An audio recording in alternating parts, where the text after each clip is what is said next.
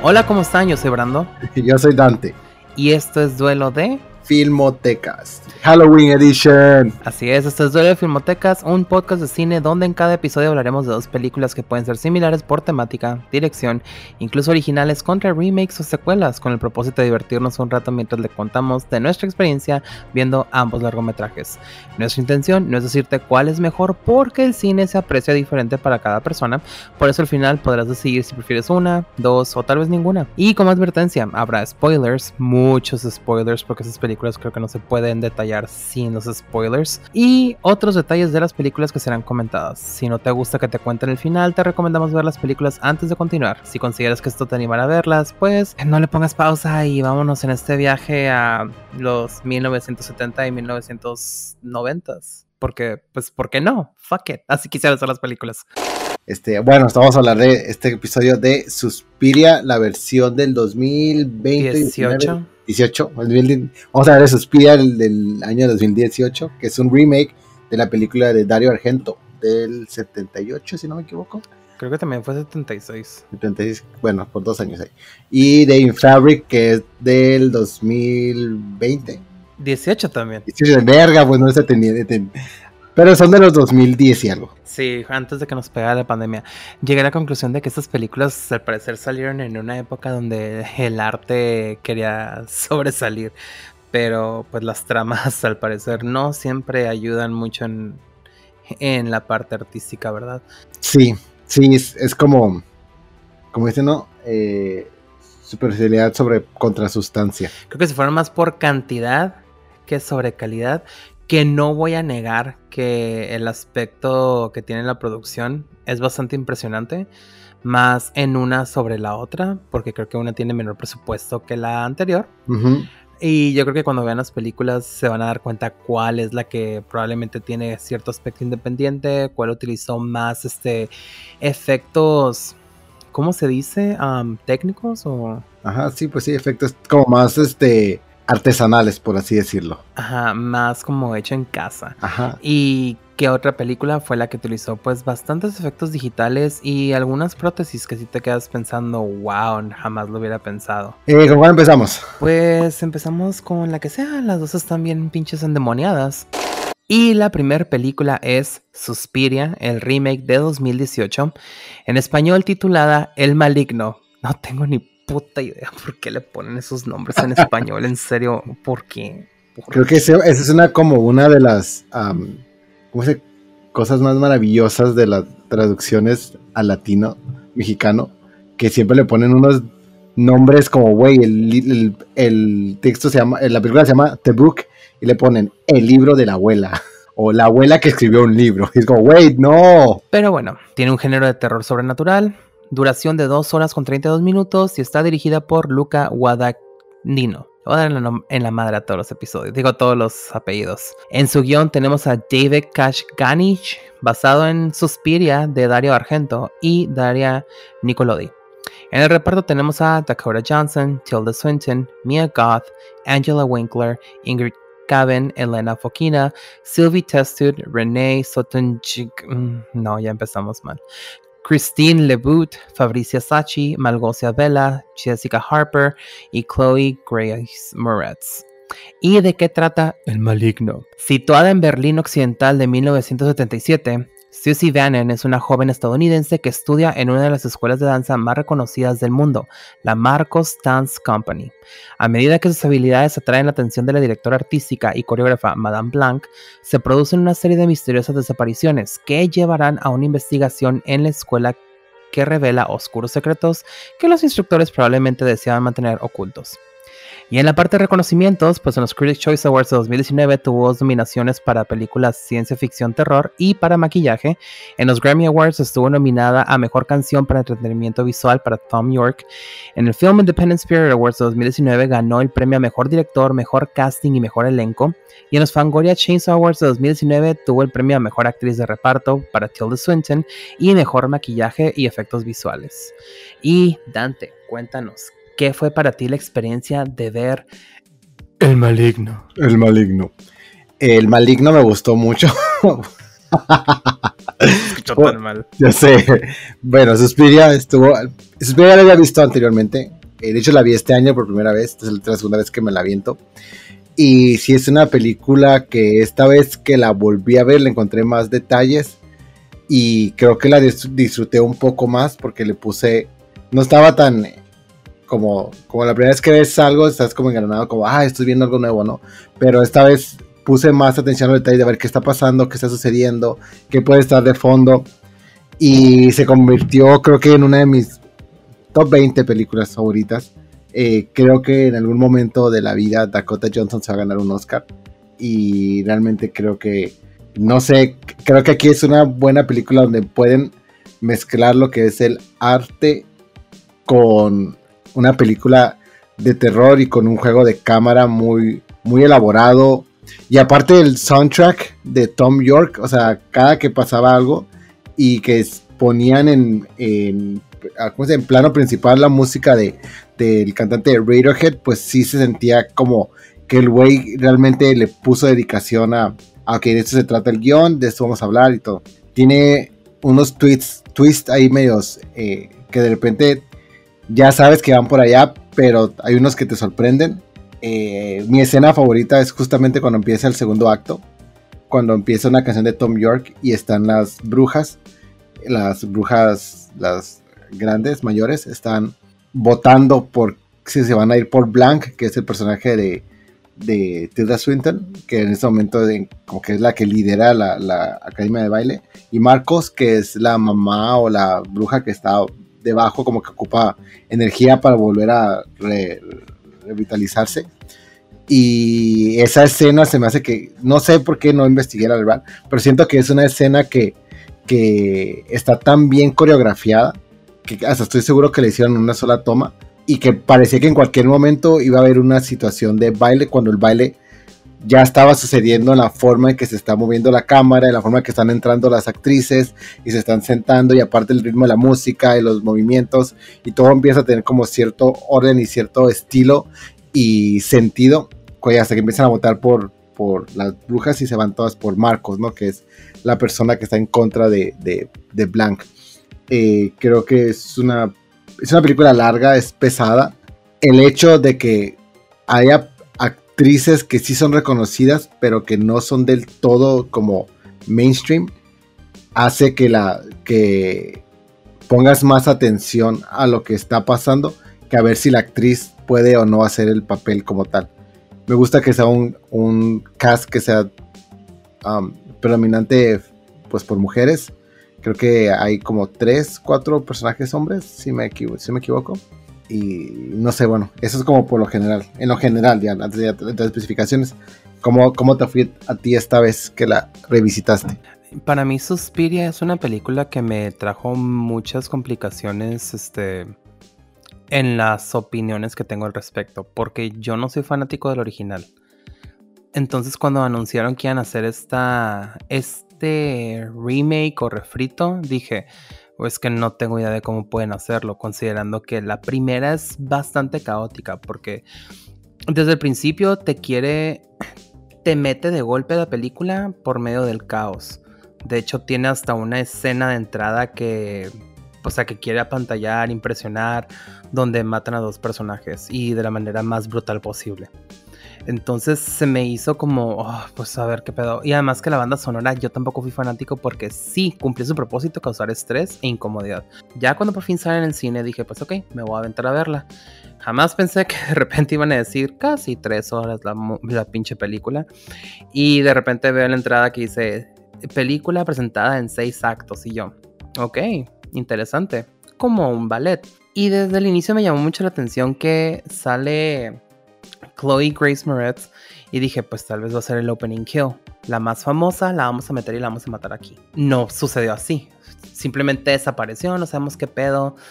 Pero sí se me hizo como interesante ver que te marcaban que no iba a ser a pasos agigantados como, es en la como fue en la película original. Y tampoco te iban a meter este estrés desde el inicio para que tú fueras pensando todo va a salir mal. Aquí de entrada te dicen es una aquelarre y todos ah, y están buscando a la próxima y este, pero no te dicen por qué están buscando a una. Nunca te dicen si es para que se una o porque su poder va a ser más grande, tipo como The Craft, que, ah, pues es la que tiene el talento oculto. Nunca te dice nada. Más adelante ya te dicen, ah, ok, es que queremos utilizarla como vessel o como esta persona donde vamos a introducir a el alma de Marcos en este caso que es como la bruja mayor o la que ella piensa que es la enviada para ser la, la madre suspiriarum, no me acuerdo cómo le dicen. Entonces me hace interesante eso. Además que noté que desde el inicio todo es una coreografía. Desde los movimientos que hace Chloe Grace, Grace, o sea, cómo avienta la mochila, cómo va caminando entre las habitaciones, cómo se empieza a alterar y empieza a aventar las cosas, que lo hace como con una finura que te quedas, ok, yo esperaría un poquito más de llegando al, al, borde en el que ya está perdiendo la cordura y la, y la sanidad mental. Pero lo hace de una manera que sigo en un papel de que soy bailarina y lo voy a, voy a tirar un cuadro con una gracia. sí, sí, sí. Se me hace interesante todo eso, que desde principio a fin es una gran coreografía, hasta que ya se acaba toda esta escena final en la cual pues hacen su ritual ahí ya dejamos de ver la coreografía, creo. Conforme fue pasando la película para mí, dije, creo que me va a gustar más esto que el original. Y sé que esto puede molestarle a muchos fanáticos del original porque la ponen en un pedestal y dicen de que, oh, es que es la mejor obra de arte. Entiendo que para ese tiempo sí fue muy buena, así como Halloween, la primera, fue buena también en ese tiempo. Pero si tú las vuelves a ver ahorita, dices, hay muchas fallas que en ese tiempo en el cual se abre un poquito más la creatividad, se permite que demuestren esto, estas películas de más de tres horas, como la nueva que acaba de salir de Scorsese, creo que estaban bastante limitados. Entonces, ver en ese tiempo cómo desarrollan una película que está basada en otra que se hizo en los 70s, estoy abierto a dar la oportunidad ya a decir, tal vez van a presentar todo lo que no pudieron hacer en ese tiempo. Suspiria 2018 sí tiene un mayor ranking que la original. Pero no nomás es porque digo, ah, es una historia que está mejor contada, tiene más elementos, te van aventando detalles que dices. Ahora entiendo por qué el personaje de Susie eh, está pasando por esa transición, a pesar de que nunca vemos tanto de la transición de Susie, nomás vemos cómo está la investigación tipo Scooby-Doo de los otros personajes. Pero creo que el simple hecho de nomás ver cómo también le dan importancia a otros personajes se me hace relevante para el desarrollo de esta trama.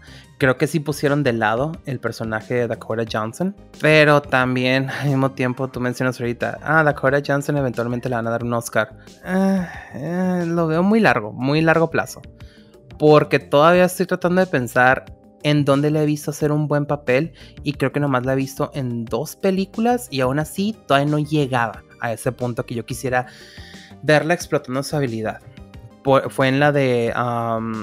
¿Cómo se llama esta? Bad Times at the Royale, creo que fue esa. Y la de The Lost Daughter. Y es mucho tiempo, bueno, no tanto, pero sí es tiempo después de cuando hizo Fifty Shades, que no lo voy a negar, o sea, no puede esconder ese pasado. Es como esta Kristen Stewart que no puede esconder su pasado de Twilight. Ajá, y no es tanto que lo escondan, solamente pues es una película que hicieron y creo que creo que a veces y bueno, yéndome a, lo de, a, la defensa de Dakota Johnson utilizando a los chicos de Twilight, creemos esta idea de que solo porque estuvieran en una película, pues no del todo que requiere unas grandes habilidades actorales, implica que vayan a ser malos actores. Podemos ver a Kristen Stewart en su fase actual y también a Robert Pattinson con todas las películas que ha hecho después de. Y creo que lo que hace este tipo de, perdón, estar este tipo de sagas es que les da el permiso de poder tener suficiente dinero y agarrar proyectos más pequeños o más artísticos donde puedan demostrar estas habilidades, ¿no? Ahora en cuanto a lo que estabas mencionando, me gusta mucho que lo que, lo que hace este personaje de Susie en cuanto a Suspiria es que cuando sale, sale para, no que sé si la palabra es guiar, pero para demostrar lo que está haciendo el personaje detrás de, que es la madre Suspirium. O sea, solamente no es como este desarrollo del personaje principal, de qué está pasando conmigo y todo, no, solamente son momentos claves donde sabes que, ah, mira, ya se dio cuenta que están matando al, a, que están abusando de los soldados y no, no dijo nada y no hizo nada y no le sorprendió. Entonces ahí está, y se desaparece, ya no hay más de eso, ¿no? Mira, estaba ensayando y cuando llega y que hace su debut, mira, hizo esto y, y generó algo que tuvo que ir a Madame Blanca a ver o cuando está haciendo los saltos, o cuando está haciendo el baile, o cuando dice quiero estar en el piso, como solamente te da lo suficiente para que tú digas algo está pasando aquí, pero no te da lo suficiente para que estés como revelando ya al final de que sabes, ok, no es que esté, no es que le estén dando, esté robando el poder a, a, Blanc, es que es otra madre de las tres que está, que si pones como, que en esa ocasión no puse, pero después caí en cuenta que siempre te están diciendo, son tres madres, son tres madres.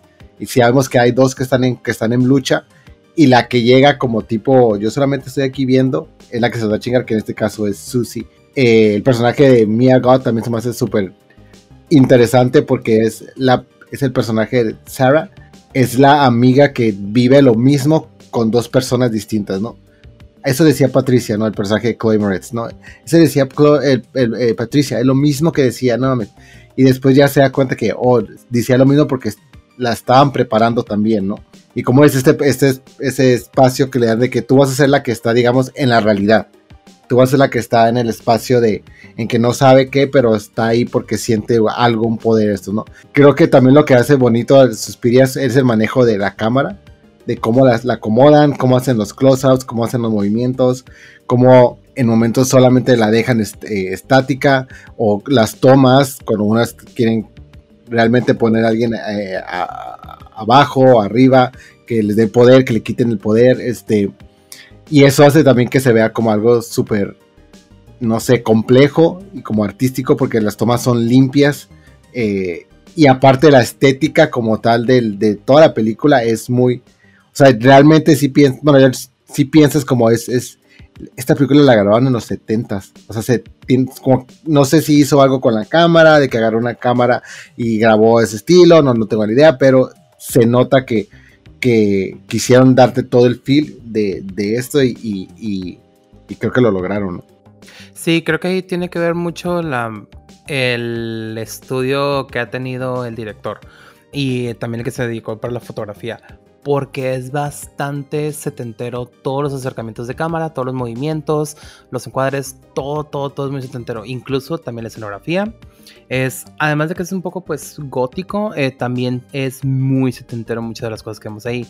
Digo, por la época y el background histórico que tiene ahí en la película, que es este, pues la, los pleitos de Berlín, ajá.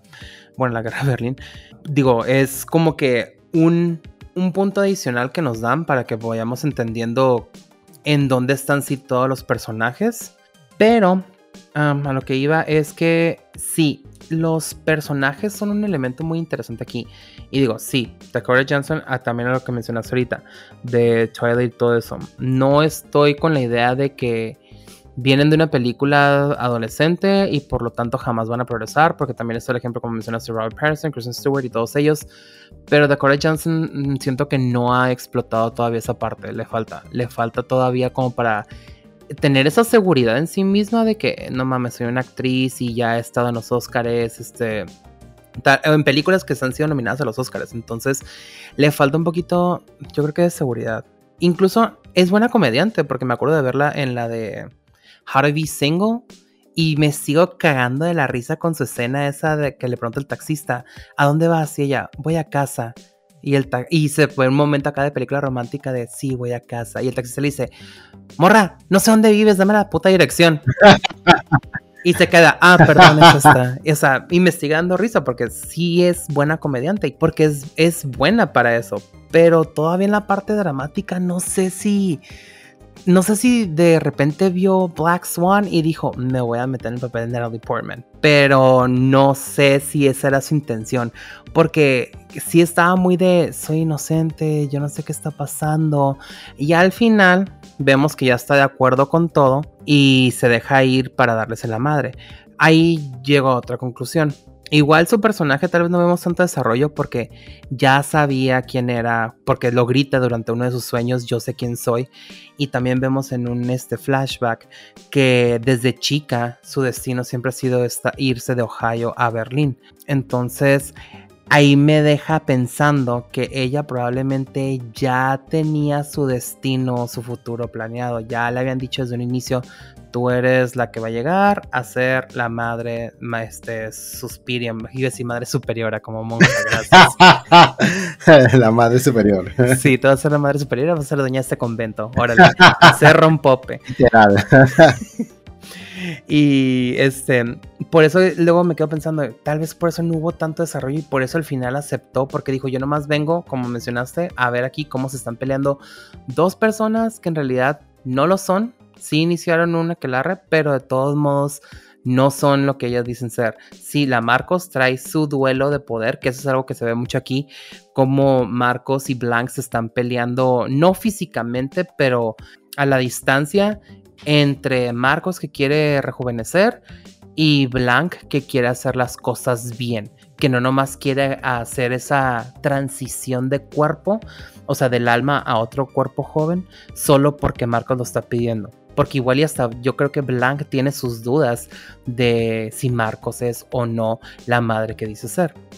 Entonces, ahí sí me quedo pensando, bueno, es que hay muchas cosas que te deja la imaginación para que tú vayas ahí creando tu propio concepto perfil de los personajes. Que hay muchos que están muy definidos. Mia God, Sarah, está completamente definido su personaje entre que ella fue la amiga de Patricia y ahora es la amiga de Susie.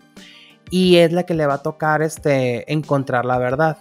Olga, pues Olga nomás fue una pobre alma en desgracia que hicieron pedazos ahí en una sala de espejos. Pero los demás personajes sí como que igual están ahí de relleno.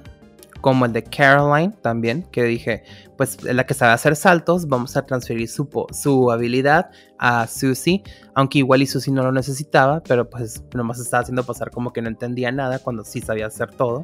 Entonces creo que eso mm, me deja satisfecho de cierta manera, pero al mismo tiempo digo, ay, me hubiera gustado ver un poquito más de misterio en estas dos horas y media de película. Porque sí hay mucho suspenso con todas las tomas largas que existen aquí de, en la que van a investigar, van a encontrar ciertas cosas extrañas, escuchan ruidos, los sueños, que las secuencias de los sueños son formidables.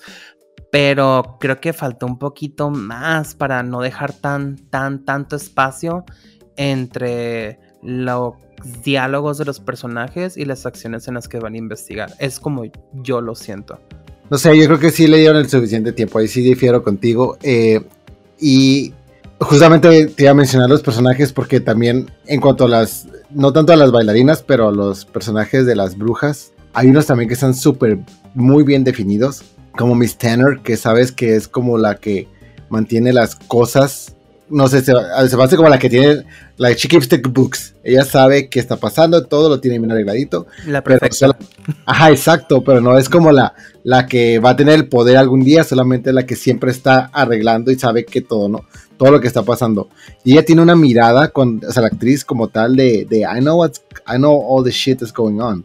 Y la forma en que se comunica de repente con, con el personaje de Tilda Swinton, que Miss Blank también tiene como esa esa comunicación que tienen se me hace súper interesante porque implica que ya tienen muchos años, ¿no? El personaje de la ama de casa también se me hace eh, interesante porque pues ella es la más diabólica de todos, ¿no? Porque se nota que es maldita, que es cruel, pero yo creo que por eso mismo no es parte de, es como tú solamente eres la ama de, de, la casa.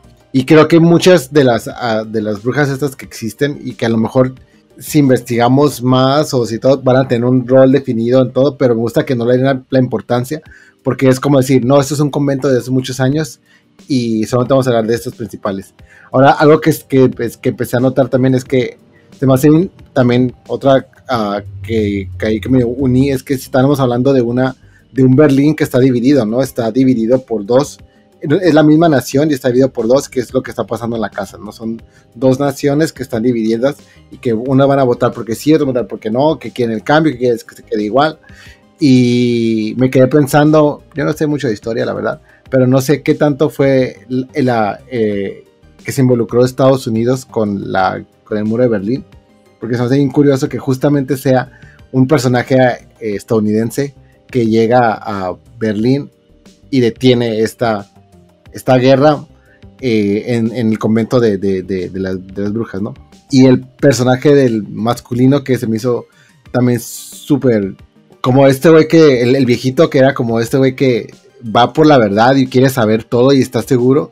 Y la forma en que lo manipulan y lo usan y al final, pues deja, se queda sin saber nada. Fue como una situación donde sentí realmente la crueldad de las actrices, no de, de los personajes, perdón, con, con, el, con ese, ¿no? Cuando le hacen creer que viene con la esposa, cuando eh, le toca ver todas las muertes, o sea, lo dejan en shock que al final, cuando llega este, Susi le dice, es que, o sea, me pido disculpas por las, ese no era el plan, ¿no? Que, tú, que, tuvieras tanto dolor. Pero una de ellas dijo, ocupamos que haya un, un testigo. Entonces eso, no sé si eso era como para decir, esto existe, esto sucede en Don't Mess With Us. Porque qué curioso que tantos años y es verdad nadie se había metido con ellas en mucho tiempo, ¿no? No sé, creo que es una película muy hermosa. Y aparte, siempre que la, la primera vez que la vi, y esta vez también, porque, porque se me olvidó, decía, este güey es el que dirigió Call Me By Your Name.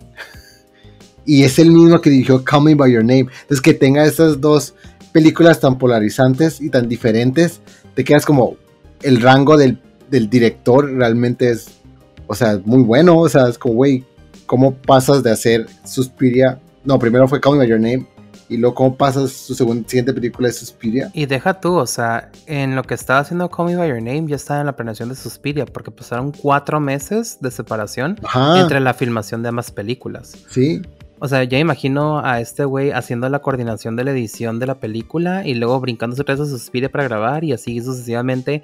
O sea, eh, tiene, yo creo que sí es muy talentoso este director como para decir, tiene todo en orden para, y sabe qué es lo que quiere eh, plasmado en sus películas. Sí, ahora el ritual como tal también se me hizo, o sea, cuando empiezan a hacer la, la danza, ¿no? Se me hizo tan bonito cómo estaban bailando y cómo cada vez estaba intensificando, intensificando, intensificando, hasta que entra Sara y creo que la, Sara es la que entra y empieza a gritar, ¿no? Que, le da el...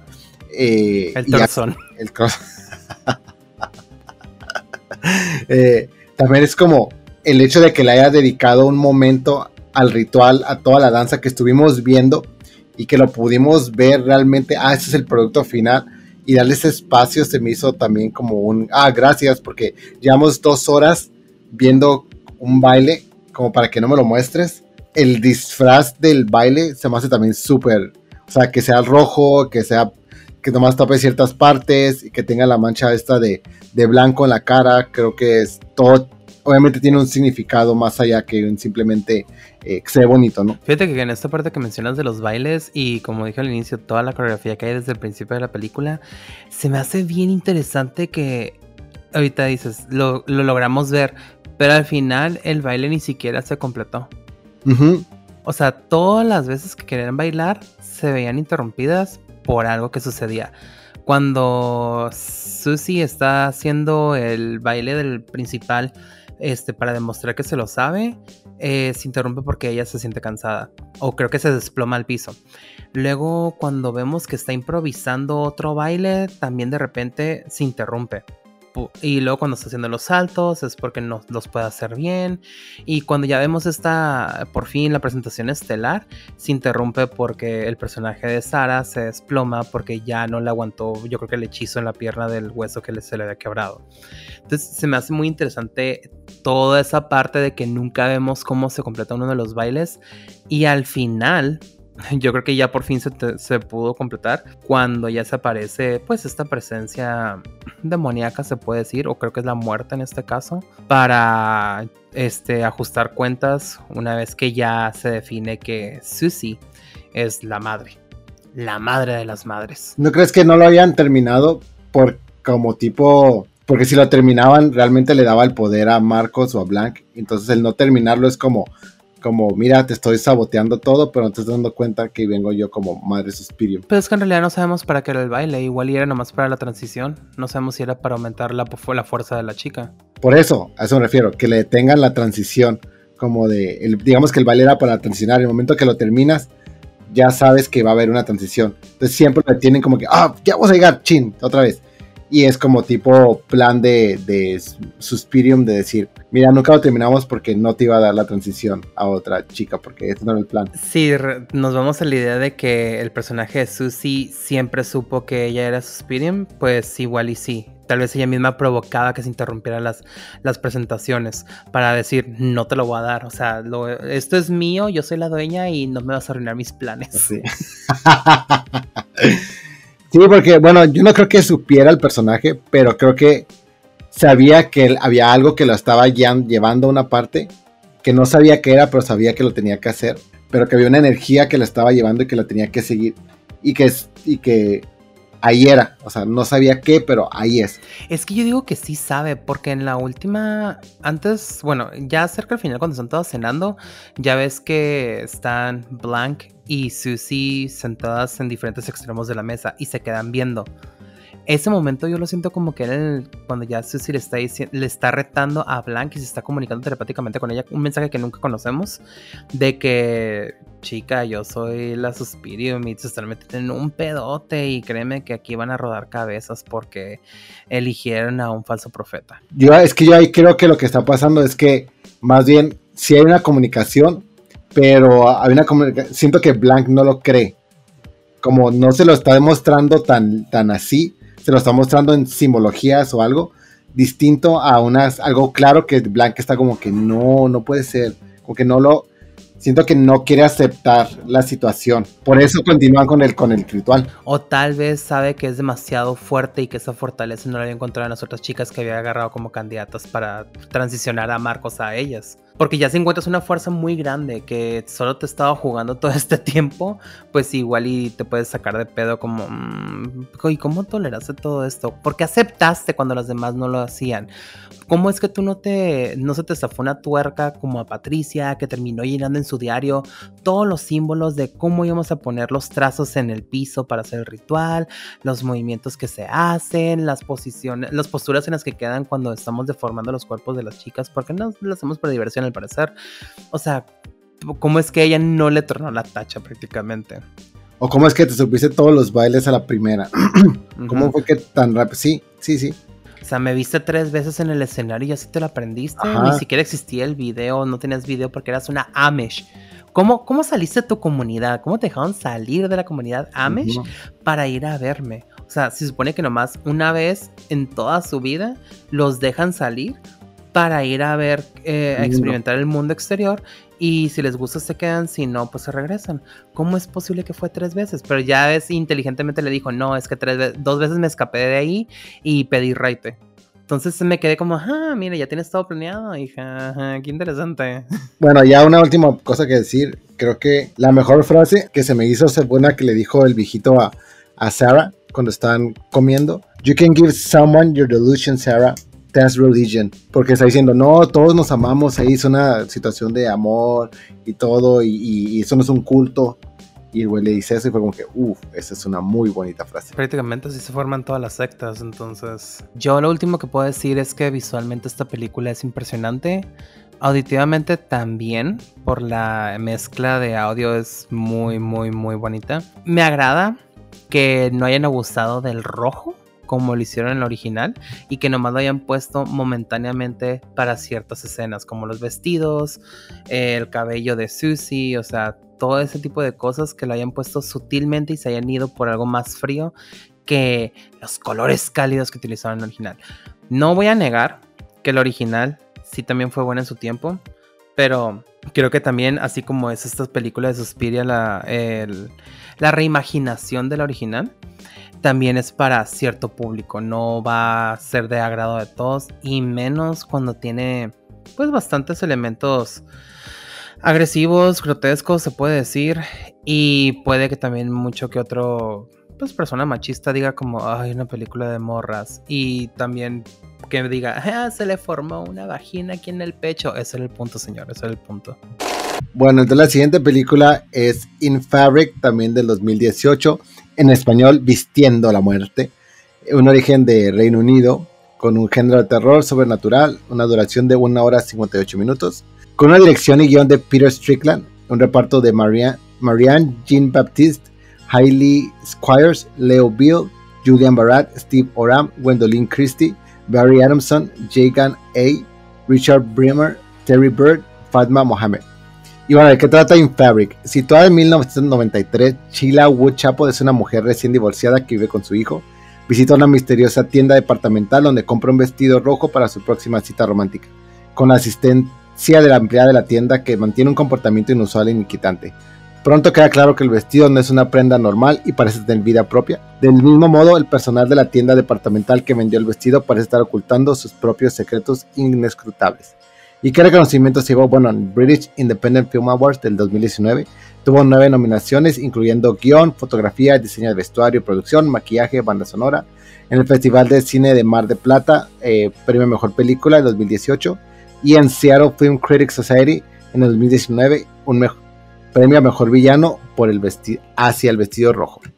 Y Brandon, cuéntame qué te parece In Fabric. Fíjate que In Fabric es una película que yo digo no es algo que tienes que tomar en serio, es una sátira de la industria de la moda y pues cómo la gente se obsesiona por ponerse un vestido. Porque si le quieres encontrar lógica, no lo vas a encontrar. No vas a lograrlo. Se me hace ridícula eh, esta película, en el sentido de que tiene un humor bastante negro, es, es un humor británico negro. El guion también es una cosa, algunos personajes no, no, no sobresalen, otros sí, bastante. E empezando por las empleadas, bueno, por la empleada, la única empleada que escuchamos hablar de la tienda, que trae esta no sé si es prosa o no sé qué sea, pero está utilizando esta técnica en la cual siempre hacen que los villanos o los antagonistas usen frases más elaboradas que la persona común para denotar la inteligencia que tienen. Entonces se me hace bastante, voy a decir, suculento esto. y otra cosa, ah, se me llama mucho la atención que esta película la hayan hecho en esta época, porque creo que ya traíamos anteriormente Neon Demon, mm. que habla, es una crítica acerca de la moda, digo, acerca de los modelos. Eh, Suspiria se puede decir que también es una crítica acerca de la obsesión con el baile, puede ser.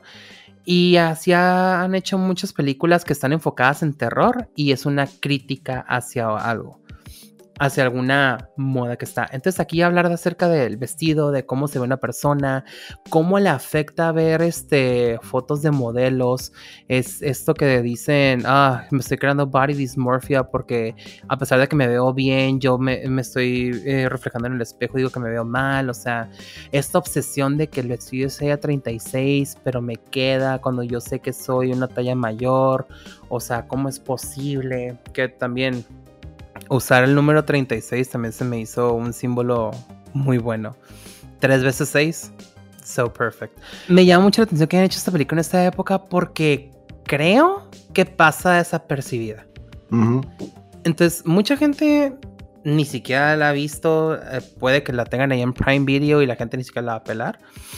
Pero creo que es un trabajo que se nota que la persona está muy inspirada al hacer el guion y al filmar esta película. Entonces, ¿es excelente? Mm, no tanto.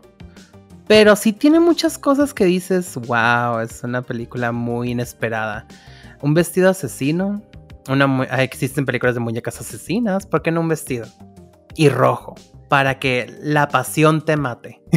¿Tú qué opinas, Dante? ¿Tú que no habías visto esta película anteriormente? Ah, realmente no sabía qué esperar creo que en lo personal creo que es una película que abusa más de las de buscar esta estética más que contar una historia porque sí noté lo del humor británico. Dije, esto es, esto es British, esto es, esto es totalmente una persona británica amará esta película.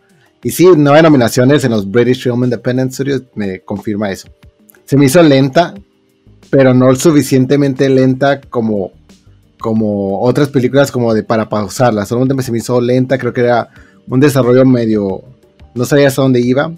La idea del vestido rojo es algo que se que se ha estudiado psicológicamente al respecto de por qué el vestido rojo le causa tanta tanto movimiento en, una mujer o en un como publicidad o en marketing o si hay una respuesta de los hombres hacia una mujer con vestido rojo más que con otro vestido de color vestido. Entonces sí ha habido estudios al respecto sobre la idea del vestido rojo y lo que puede ocasionar en el, en el comportamiento humano tanto en hombres como mujeres.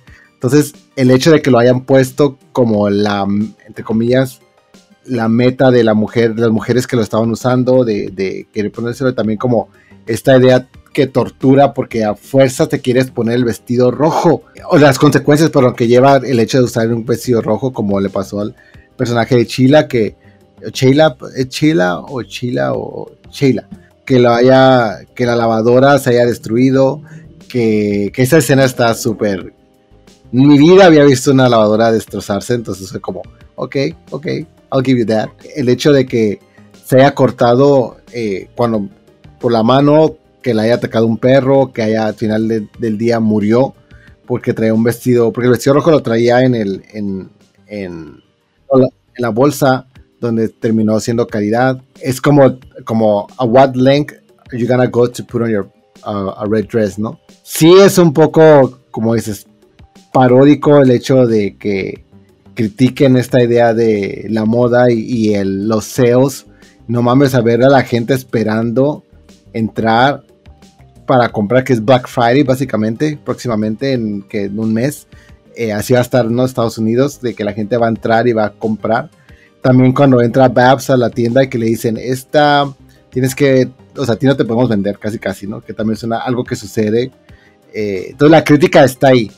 Pero no sé, hubo algo que me dejó a mí como, no sé si esperando más, no sé si queriendo más resolución o queriendo, porque no explican nunca nada, realmente no sabes por qué el vestido rojo es el que asesina y no el otro vestido, o por qué eh, eligieron a Sheila o, y por qué, no sé, me quedé como, como inconcluso y luego al final que están está bajando la, asistente del, departamento y está bajando su elevador donde al parecer duerme, nunca entendí bien eso tampoco. Y vemos a los personajes que usaron durante la película El vestido rojo, que fue Babs, eh, el esposo de Babs, es muy chistoso eso, y está a Sheila cosiendo un vestido rojo, y luego vemos más, eh, ¿cómo se llaman esas? Eh, estaciones vacías, y te quedas como que, ah, ok, no, tal vez no soy suficientemente inteligente para captar qué es lo que me estaban tratando de decir, pero sí me quedó con una, me quedó como más en una situación de confusión de, güey, ¿qué acabo de ver? Y que no me explicaron nada. Y algo que me encantó, la verdad, algo que sí me gustó muchísimo, es que a la mitad de la, de la película mataron a Sheila y realmente la mataron y realmente ya no, ya no existe en la historia. Eso se me hizo tan genial que es como, ya se acabó este arco, ya no importa, esta primera mitad que te contamos, ya no importa, ya pasó, pasamos a la siguiente. Entonces, eso a mí me gustó muchísimo porque te, me provocó una situación de, de, de, espera, estoy en otra película, es la misma, es la parte 2, es, y esa es, genera en mí una situación de, bueno, quiero seguir viendo porque realmente se despidieron de este personaje donde acaban de pasar una hora contándonos su historia pues es que es prácticamente como la industria de la moda, o sea, ya pasó esta temporada, este trend, y ahora vamos a pasar al siguiente. Ya no importa el anterior. It's gone. Pero de todos modos lo vamos a utilizar como influencia para narrarte la, segunda historia. Que porque se repiten muchas cosas. O sea, vemos otra vez cómo tiene estos duelos con su jefe. Vemos cómo también habla con los del banco. Que me da mucha risa. Como cuando empieza Los del banco están muy extraños. Son como estos. es- tienen este bromance que te quedas como. No es bromas, ellos viven juntos. Nuestra lavadora. No viven juntos. Dijeron, cuando hablan de la lavadora, dicen, nuestra lavadora se descompuso. Ah, sí, es cierto, tenemos que comprar una lavadora nueva. Ah, sí, ta, ta. hablaron de la misma lavadora. Tienen la misma lavadora en distintas casas. Y salen en double dates. Todo lo hacen juntos. Todo lo hacen juntos. No sé si también cojan juntos con otras personas. Pero. Probablemente, Ajá, maybe. Han de ser swingers. A lo más seguro. Y no se dieron cuenta sus esposas que ellos se enamoraron al final. Y esa va a ser en Fabric 2. Sharing the same dress. Y va a empezar What Lies Beneath. Yo creo que ya nos, ya sabe todo quién. Your wife. Pero fíjate que esta película sí es mucho de bueno, no tanto de pensar, porque según yo está muy obvio todo. Por ejemplo, cuando se quita la peluca al asistente de la tienda, sabes que es un maniquí. Pero yo me quedé pensando, ¿por qué cuidan tanto a los maniquís? Me quedé con dos ideas. O son personas que no pudieron viajar a este mundo y, y cobrar vida, o son los vessels que están utilizando o preparando para traer a más entes, espíritus, demonios a que estén ahí habitando con ellos.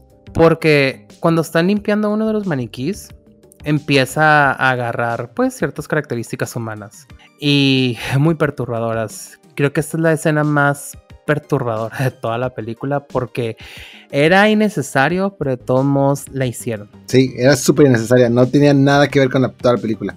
Y cuando se sube el elevador, no es tanto de que se vaya a dormir ahí. El elevador lo utiliza, según yo, para bajar otra vez a la boca del infierno, para estar ahí en ese, en ese momento. Porque para mí no son personas aliens, no son este, brujas, son prácticamente The Devil con sus aliadas, que las trajo desde allá abajo, porque se la pasan. Algo muy curioso aquí es que en esta película y en Suspiria hace el movimiento de extender las manos y, hacia, y hacerlas en movimiento como semigiratorio para invitar a las personas a que se acerquen. Lo hacen cuando están haciendo el comercial de la tienda, que el cual el comercial me recordó mucho la de Halloween 3, la película esta de las tres máscaras poseídas. Ah, otra película acerca de cosas pos- poseídas. Y que también tiene una canción o un, un sonido bien nefasto, pero que al final te escuchas tanto que terminas así mm, como menso. Y cuando está viendo a las personas que vuelve a bajar por última vez, es pues prácticamente en el orden en el que se fueron eliminando. Y te va mostrando después más cubículos de máquinas de coser vacíos porque te da a entender más personas van a terminar aquí porque el vestido no se destruye, solo se transforma. Y siguen haciendo más vestidos porque también te dan a entender que están pues prácticamente haciendo un ejército, una flota de costureras para que hagan más vestidos y más gente termine ahí Consumiendo.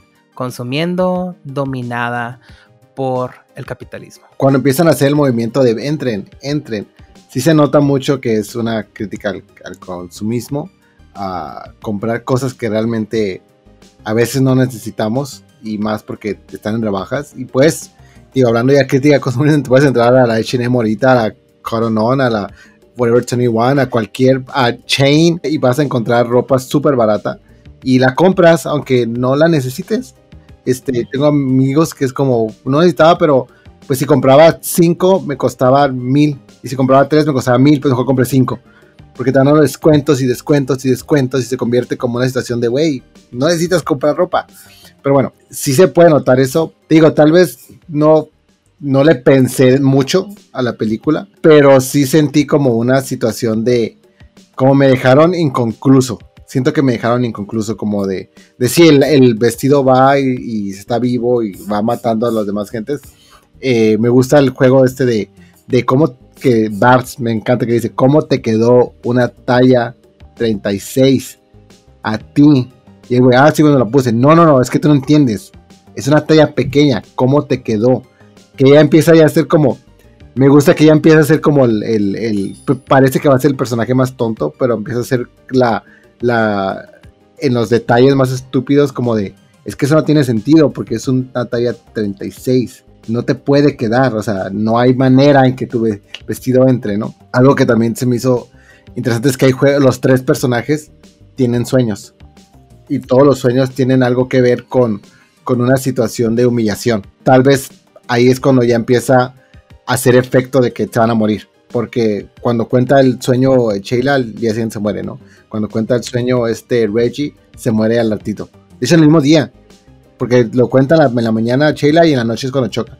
Lo cuenta en la, eh, la tarde a, los banqueros Rage, Rage Speaks, que me gusta que se llama Rage Speaks, porque cada, cuando habla todo el mundo se, se viaja, ¿no? Y como haces zoom out porque realmente es muy aburrido lo que dice, entonces no pones atención. Yo lo interpreté de otra manera, como que le buscan a la fuerza que hable porque los lleva a otra dimensión, un poco presentera para ellos. Yo, ajá, sí, pero también es como cuando alguien te está hablando que dices como, eso es muy estúpido, no quiero ah, escuchar esto. Y entonces empieza a hacer zoom out y tú te vas y estás como que, ay, todo está hablando. Bueno, Rachel lo cuenta en la mañana y, lo, lo, se muere y luego esta Babs lo cuenta justo antes de que empiece el caos en la, en la tienda departamental, ¿no? Ahora, el personaje de la, de la, de la clerk, la store clerk, como la forma en que hablaba, como dices, ¿no? Esto soy mala, entonces voy a hablar más, voy a rebuscar las palabras y voy a hacer, voy a hablar de la moda como si fuera lo más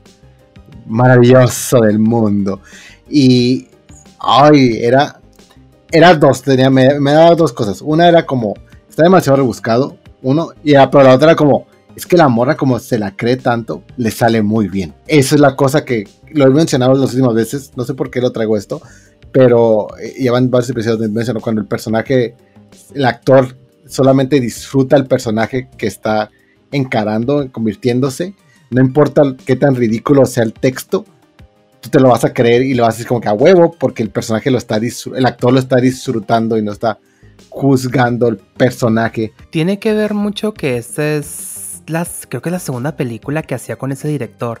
Entonces creo que ella estaba confiada y estaba pensando, pues si me volvió a contratar y me buscó, es porque le gusta lo que estoy haciendo. Y yo creo que debe haber dicho, vas a ser la villana y te escribió un papel especial para ti. E incluso cuando corre a, Babs para irte, dice es como, y la otra le contesta, ya, no, no me voy a ir a la verga. En lo que tú piensas otras de tus respuestas rebuscadas, yo ya compré un vestido y me fui aquí.